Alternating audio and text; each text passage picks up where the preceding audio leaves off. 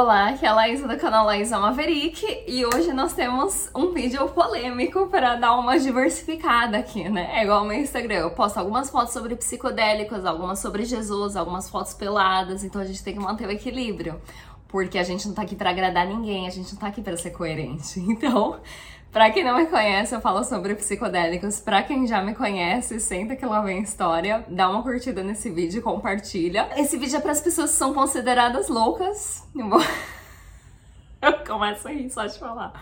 Porque eu tô num ponto da minha vida que eu até postei um negócio hoje falando que, tipo, a minha reputação já tá tão danificada que ninguém espera mais nada de mim. É, destrua sua reputação que você vai encontrar a liberdade. E eu vou contar para vocês quando foi que a minha loucura começou. E não foi quando eu comecei a usar droga, tá? eu começo a risada porque esse tema para mim, quanto mais as pessoas me chamam de louca, mais eu sei que eu tô no caminho certo. Eu fui para um retiro de meditação do Vipassana, que é baseado no budismo, né? E eu fiquei praticamente 12 dias, né? São 10 dias sem falar o primeiro e último dia, que são as instruções. Então são basicamente 10 dias sem conversar com ninguém, sem falar sem ter, não pode nem ter contato visual. Então, esse é um retiro de meditação que você medita, você acorda 4 horas da manhã e vai dormir tipo às 8, 9 da noite e você medita por 10 horas por dia. Esse é o objetivo. E o que aconteceu foi que eu nunca, eu tinha começado a meditar naquela época, ouvi falar do Vipassana, para quem não sabe, tem no Brasil, tem aqui nos Estados Unidos, tem no mundo inteiro. Aí fui, fiquei 10 dias lá sem falar nada, a Laísa quietinha, tinha acabado de chegar do Brasil, mais ou menos, né? Fazia mais ou menos um ano que eu tava aqui, nunca tinha fumado maconha. Uh, nunca tinha provado nenhum psicodélico. Já tinha experimentado a ayahuasca duas vezes no Brasil, mas eu não tive miração, não tive experiência nenhuma, que foi com a minha tia que era, que era xamã. Gente, eu era conservadora não falando mal de conservadores, mas eu era conservadora, eu era cristã, né? Acreditava em Deus. Quietinha, nunca tinha tomado droga nenhuma. Gente, a minha mente ficou num estado que eu posso chamar de cru. Eu acho que é a única, única descrição que eu tenho pro estado que a minha mente ficou. Lá você não tem acesso, você só tem acesso a, a comida lá, né? Que é comida vegana, vegetariana. Você não pode olhar para ninguém, você não pode ter contato visual com ninguém, você não pode conversar. Você não tem um livro para, você não tem um livro para ler, você não tem um caderno de de anotações para anotar os seus insights. Então é assim, você fica com você mesmo. Você não pode nem fazer exercício físico. Você pode no máximo fazer assim um alongamento que nem é muito forte. Minha mente, teve um dia que eu tive um, vocês terem uma ideia, eu sou tão criativa que teve um dia que eu tive um devaneio de roubar uma caneta que eu vi embaixo porque tinha uma a pessoa que tá que liderava a sessão que falava, né, lá na frente e todas as outras pessoas meditando no chão, assim. Eu tive um devaneio de roubar a caneta que eu vi jogada embaixo da cadeira desse cara aí, desse mestre que fazia as meditações e roubar um pedaço de papel, um guardanapo, um pra anotar as coisas que estavam passando pela minha cabeça. E o que que passava pela minha cabeça? Quero pular de paraquedas, quero fazer a certificado para pular de paraquedas sozinha, quero fazer sexo a três, quero quero quero viajar para tudo quanto é lugar, vou abandonar meu trabalho. Eram uns pensamentos assim que eu não chamo eles de errado, mas para eu falar para você, eu lembro que eu saí da meditação e minha irmã falou: "Nossa, Laísa, mas eu achei que você fosse sair do retiro de meditação, ia ficar mais calma. O que aconteceu com você?" Resumindo, eu saí de lá louca o que as pessoas gostam de chamar de louca, porque eu tô num ponto da minha vida que eu já fiz tantas coisas inesperadas que as pessoas não esperam mais nada de mim. Teve uma época na minha família que ouvi boatos de que eu tava me prostituindo, porque eu sempre gostei de tirar foto do meu corpo, eu sou muito confortável com o meu corpo, sou confortável pelada, né? Então teve boatos que eu tava me prostituindo e eu, tipo, tô cagando e andando, porque eu tô no ponto da minha vida que quanto mais as pessoas me julgam, mais eu sei que eu tô fazendo uma coisa certa na minha vida. E esse vídeo veio de um pensamento que eu tive no banho, que eu fiz um curso de propósito propósito de vida cinco anos atrás. E nesse propósito, o cara falou: a sua visão da sua vida, aonde você quer chegar, a sua visão que você tem que envisionar para chegar, assim, ela tem que te dar medo.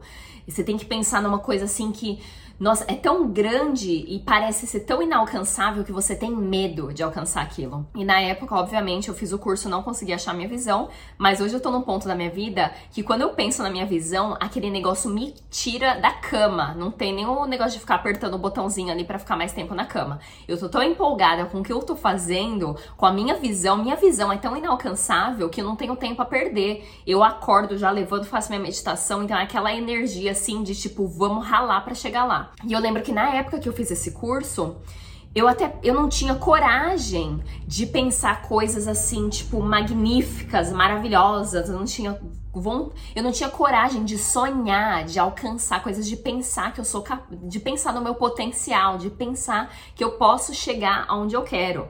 E então a minha, vis minha visão era nada. E aí eu parei para pensar hoje no banho que a visão da sociedade, que a sociedade entrega pra gente, a pílula que a sociedade entrega de visão hoje em dia é você entrar na firma, subir de cargo na firma, ficar tipo 15, 20 anos na empresa e se aposentar lá, e aí você vai subindo de cargo devagar.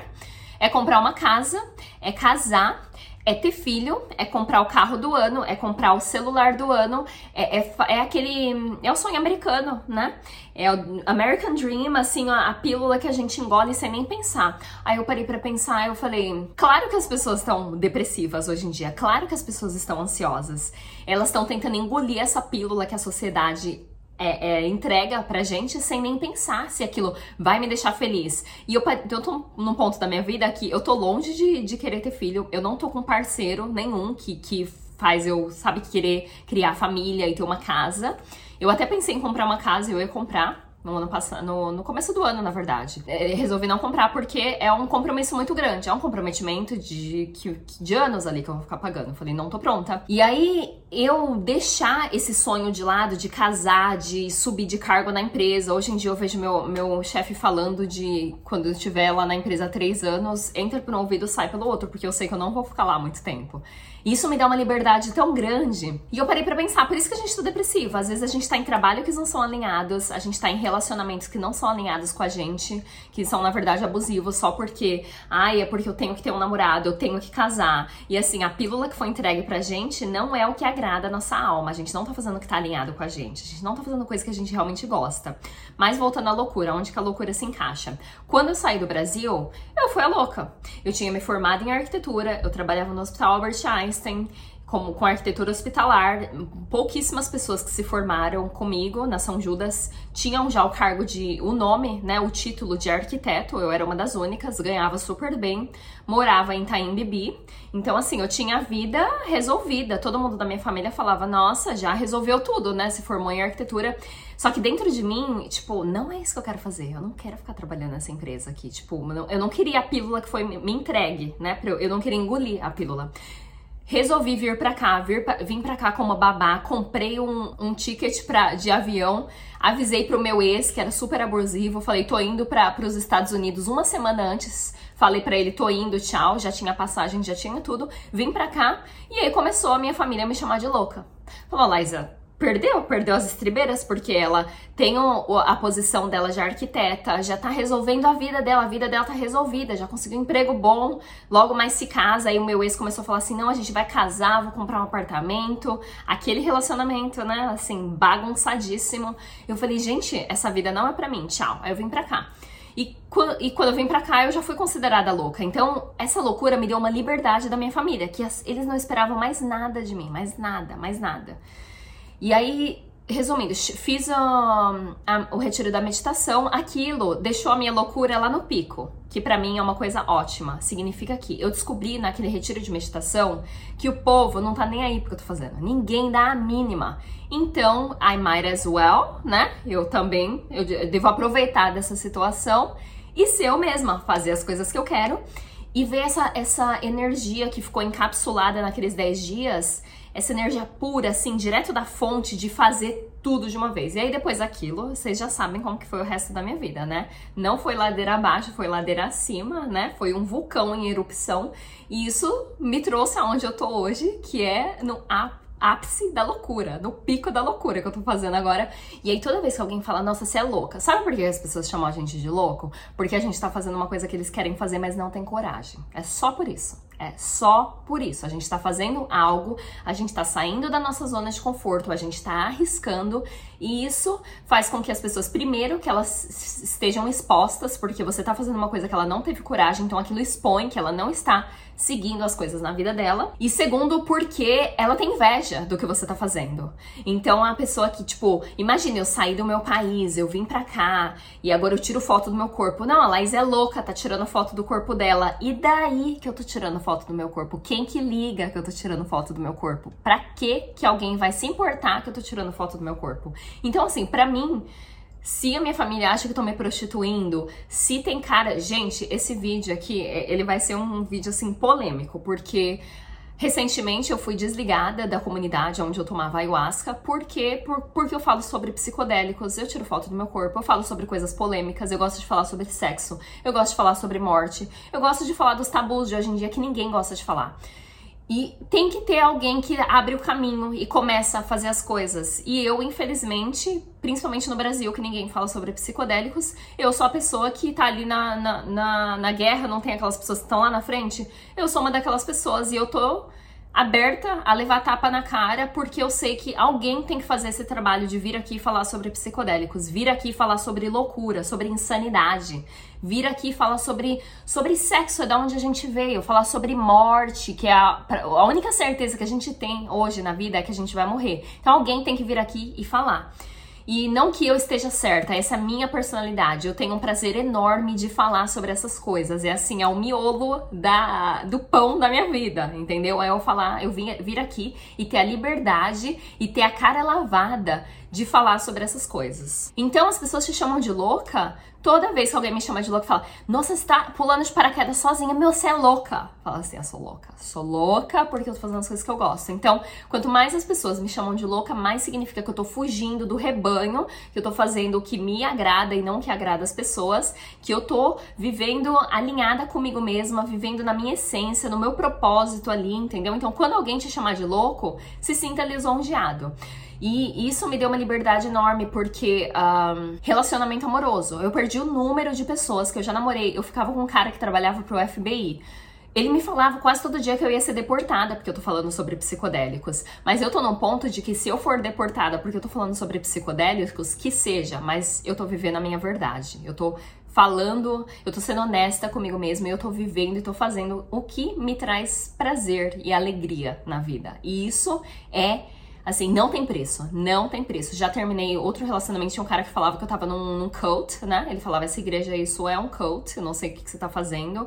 Então, eu já terminei vários relacionamentos amorosos e não amorosos. Já saí de empresa, já fui excluída de comunidades por conta de ser quem eu sou. E eu tô num ponto que, quanto mais eu sou eu mesma, quanto mais as pessoas me chamam de louca, mais eu vou para dentro de mim mesma e falo: será que é isso mesmo que eu quero fazer? Será que eu quero participar disso? Eu tô no ponto que eu não dou a mínima para o que ninguém fala. E isso me dá uma liberdade assim magnífica, maravilhosa e minha vida nunca esteve tão boa. Então é isso, o vídeo de hoje fala um pouco sobre loucura. Eu queria falar até falar um pouco sobre os psicodélicos, porque os psicodélicos. E aí depois que eu saí do retiro de meditação, eu comecei a experienciar com os psicodélicos e eu vi que a meditação e os psicodélicos são a mesma coisa, né? E o que que eles fazem? Eles fazem a nossa personalidade, a nossa autenticidade vir à tona. E muitas pessoas pensam que, ai, como ela tá meditando, como ela tá usando psicodélico, ela vai ser paz, amor e harmonia. Isso é mentira. Isso é uma é o é a carapuça da espiritualidade, de tudo é paz e amor, não pode falar de coisa ruim, não pode falar de morte, sabe? A gente completo, a gente tem que ser tudo. Então, os psicodélicos, eles trazem a nossa essência, eles trazem a nossa... Nossa, se teve uma coisa que eu posso falar assim, que os psicodélicos trouxeram na sua vida? A primeira é amor, mas a segunda é autenticidade. E, e amor, ao mesmo tempo, é amor próprio, é amor de estar tá na minha pele, de poder ser quem eu sou, de não ficar. Alguém fala uma coisa, hoje eu tô num, num ponto onde, se alguém me dá a opinião deles, eu sigo com a minha vida. Eu falo, ótimo que você pensa isso, continue vivendo sua vida. As pessoas que estão preocupadas com a vida delas, que elas estão vivendo o propósito delas, as, essas pessoas não julgam. Então, olha para o seu lado, as pessoas em volta de você.